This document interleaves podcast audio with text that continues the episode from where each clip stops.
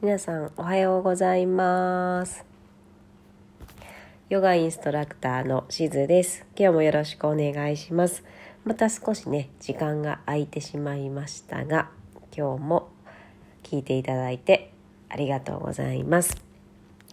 と今日はですねまず私の個人的なあの出来事からお話していきたいなと思うんですけど先日ですね、まあ、私の知り合いの方のあの浜野ゆりなさんっていう方のライブに行ってきました。まあ、こんな時期なんでね少人数で、えっと、きちんとね対策もされた中で行ってきたんですけど、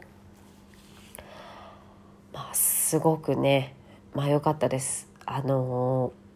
私はずっと最初から最後まで泣いてました。多分ねなんかちょっと変な人に思われたんじゃないかなっていうぐらいずっと泣いてたんですけどなんかね私結構あの音楽とか映画とか何かで感動する時ってまあ具体的にこう頭の中であここここいいなっていうのがこう思い浮かんでで感動して、まあ、泣いたりとかあのいいなと思うっていうことが多かったんですけど今回はなんかそうもう頭で何かを考える前に涙がボワッと出てくるっていうねなんか初めての体験をしてでそれが1時間ぐらいのミニライブだったんで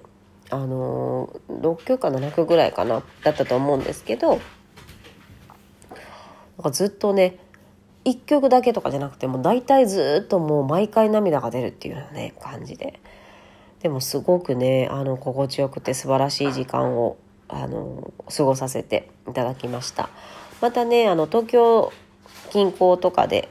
ライブもやること多いみたいなのであの浜野ゆりなさんってカタカナでね調べていただければ YouTube とか Twitter とか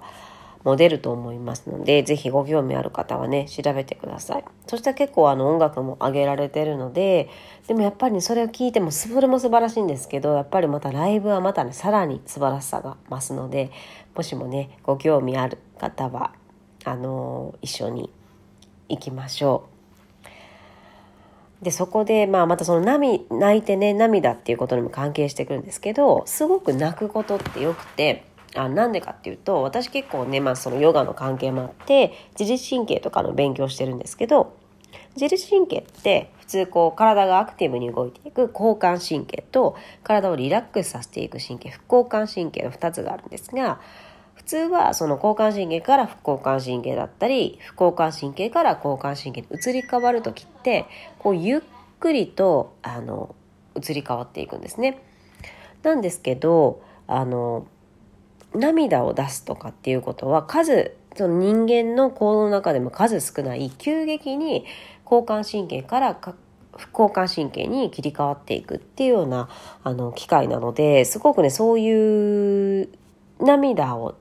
を出すっていうことは体にとってリラックスしていくとかちょっと心を落ち着かせるっていう意味ではすごくいい方法みたいです。なのでその私が勉強した先生がおすすめしてたのは何かまあ自分のことだと結構ねいろんなエピソードがあったりとかで辛くなってしまうかもしれないのであの映画とか本とか音楽とかね何でもいいんですけど自分がこれって泣けるなっていったものを皆さんお持ちの方も多いと思うんですよ。なのでそれをしっかりとあの自分の中で覚えてたりとか持っておいてちょっとあのストレス最近ひどいなとかちょっとお風呂の音がねなってますけどね。あの最近ちょっとこうリラックスしたいなとか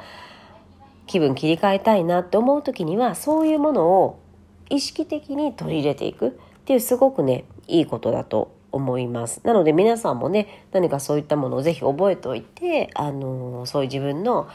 体を体とか心をこうコントロールする、ね、方法の一つとして持っていっていたらなと思います。で今日はですね、えーと、それにも関係してくるんですけど私がヨガで伝えたいことっていうのはどういうことなのかなっていうのを少しお話できたらなと思います。さっきもねその自律神経の話が出てたんですけど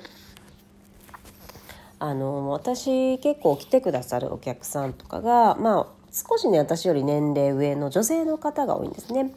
でやっぱその中で結構言われるのが、まあ、自律神経の乱れだとかちょっと呼吸が浅くなったりとかあと夜がねちょっと寝られないとかっていうねそういう自律神経とか呼吸とか睡眠に、あのー、問題までいかなくてもちょっと悩んでる方がね多かったりします。で私のヨガのもともとの特徴としても、まあ、前回話した声だったりとかあとクラス内容とかもどっちかっていうとリラックス系が得意です。なので、あのー、私もまだまだね今勉強中なんですけどいかにこう自律神経をね、あのー、安定させていくかっていうところだとか呼吸を深くしていくかっていうところとかで結果的に睡眠がねあの質が高い睡眠が取れてくるっていうところを意識してやっています。さっき言ったようにこの副交感神経ね自律神経でいうと副交感神経を優位にさせていくような動きだったりとか、まあ、呼吸とその自律神経ってすごく深く関わってるのでそれは似たようなとこがあるんですけどより深く呼吸したりとか副交感神経を優位にさせていくようなやり方ヨガでのやり方になってるんですけどそしたら結果的にね睡眠にもつながってくることが多いのでそういったことを意識しています。なので私のクラスではこうちょっと疲れてて今日すごくすごく体を動かすっていうよりも、まあ、体を気持ちよく動かしてその後ゆっくり休めるようにしていきたいなとかちょっとやっぱりね最近お忙しかったりとかこうストレスフルな状況だった時にちょっと私のクラスに来ていただいてあのちょっとほっとしていただいたりとか、まあ、ヨガも含めねあの前後のお話だったりとかもねしていただいてあのまずは安心してリラックスしていただくそしてちょっとほっとして私あのまずはリラックスとか安心とかをしないと次への力とかって湧いてこないって思ってるんですね。なのでまずはそのちょっと一回安心するリラックスするっていうような時間をあの持っていただけるようなクラスにしています。でそのために、まあ、具体的にどういう形かっていうとまずは準備運動をね大事にしています。まあ、私のクラスはあのー、普段から運動している方もいらっしゃいますがあまりね運動そんなにされてないっていう方も来られること多いのでしっかり準備運動をして、まあ、怪我ないようにね体をまず作っていく。でその準備運動もあの簡単にはできるんだけどあの効果がね比較的高いもの。でお家でもできやすそうなもの。しかもあんまりこう面倒くさくないもの簡単にテレビ見ながらとか YouTube とか見ながらできるようなものっていうのを意識してやってます。であとはその動きですねポーズとかをたくさんあポーズを取っていくんですがもちろんねヨガなので私も結構ポーズの取り方とか基礎的なポーズでも結構ねみんながパッとできることはできなかったりとかっていう経験もあったんですね。なのでこう具体的にどういうところをやっていったらできるようになるのかとか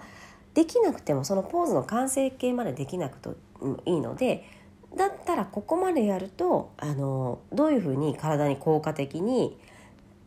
いいのかっていうようなところ。あのちゃんとその軽減法もお伝えしながらでもそのちゃんと軽減法でも将来的にそのポーズができるような軽減法だったりとか自分の体にちゃんと効果がある軽減法っていうのをあの初心者の方とかまだ始めたばっかりの人にも私が結構ポーズでね苦労したからこそ伝えられることもあるのかなと思ってそこもねあの意識しています。なので、まあ、まとめますと私のヨガで言うとやっぱりその自律神経とか呼吸とか睡眠といったところを少しでも楽に快適にできるようなヨガを目指している。でそれはすごく難しいヨガとかすごく激しく動くっていうやり方ではなくて地味かもしれないんですけどあの簡単で分かりやすくてでもしっかりと効果のあるあの準備運動だとかポーズへの説明っていうのを行っていってで